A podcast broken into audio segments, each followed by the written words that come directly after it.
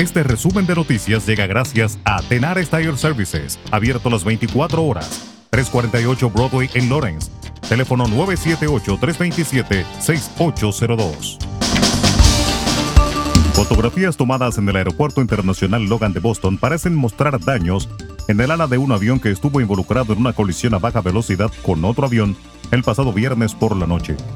La autoridad portuaria de Massachusetts dijo que un avión de Delta golpeó el ala de otro mientras ambos estaban en las puertas. Gracias a Dios, ningún pasajero resultó herido. En otra información, una delegación de legisladores estadounidenses llegó a Taiwán el domingo, solo 12 días después de una visita de la presidenta de la Cámara de Representantes de Estados Unidos, Nancy Pelosi, que llevó a China a lanzar días de amenazantes ejercicios militares en la isla autónoma, que según Beijing debe quedar bajo su control. La delegación de cinco miembros, encabezada por el senador demócrata Ed Markey de Massachusetts, se reunirá con la presidenta Tsai Ing-wen y otros funcionarios, así como con miembros del sector privado, para discutir intereses compartidos, incluida la reducción de las tensiones en el estrecho de Taiwán y las inversiones en semiconductores. Un hombre se suicidó el domingo con un arma de fuego tras chocar su auto contra una barricada del Capitolio de Estados Unidos en Washington, D.C. y disparar varias veces al aire, informaron las autoridades. Según un comunicado de la policía del Capitolio, los hechos ocurrieron pasadas las 4 de la mañana cuando el coche impactó contra una barrera para vehículos instalada en la calle East Capitol, a unos metros del edificio que alberga la Cámara de Representantes y el Senado de Estados Unidos.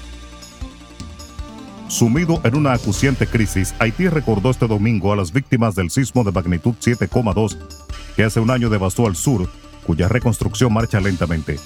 Además de los fallecidos y el sismo, que dejó 12.500 heridos y 800.000 damnificados a lo largo de toda la península del sur de Haití, le siguieron una serie de réplicas que afectaron a más de 800.000 personas, entre ellas 340.000 menores. El expresidente de Paraguay, Fernando Lugo, muestra signos positivos, aunque su pronóstico sigue siendo reservado, después del accidente cerebrovascular que lo mantiene desde el miércoles en una unidad de cuidados intensivos de una clínica de Asunción, informó el domingo su equipo médico. Los agentes de la patrulla fronteriza estadounidense arrestaron al menos a 187 migrantes cubanos durante el fin de semana en los callos de la Florida, sumando a varios que arribaron el domingo según informaron las autoridades. El Ministerio de Salud Pública de la República Dominicana reportó este domingo 232 nuevos contagios de coronavirus tras procesar 3.105 pruebas para detectar la enfermedad, por lo que el país acumula 1.451 casos activos a nivel nacional. El reporte epidemiológico señala que la positividad diaria se sitúa en 21.11% y de las últimas cuatro semanas en 8.86%. Las ciudades con más contagios son el Distrito Nacional con 82, Santiago con 56 y Santo Domingo con 38 contagios. En cuanto a la ocupación hospitalaria de las 2.373 camas COVID, hay 74 ocupadas. De las 585 unidades de cuidados intensivos disponibles, 20 están siendo utilizadas mientras hay solo una persona utilizando los ventiladores. Y el presidente de la República Dominicana, Luis Abinader, asistirá a un almuerzo mañana martes 16 de agosto con el ministro de Defensa Carlos Díaz Borfa y otros altos mandos militares como parte de las actividades pautadas por el 159 aniversario de la Restauración Dominicana.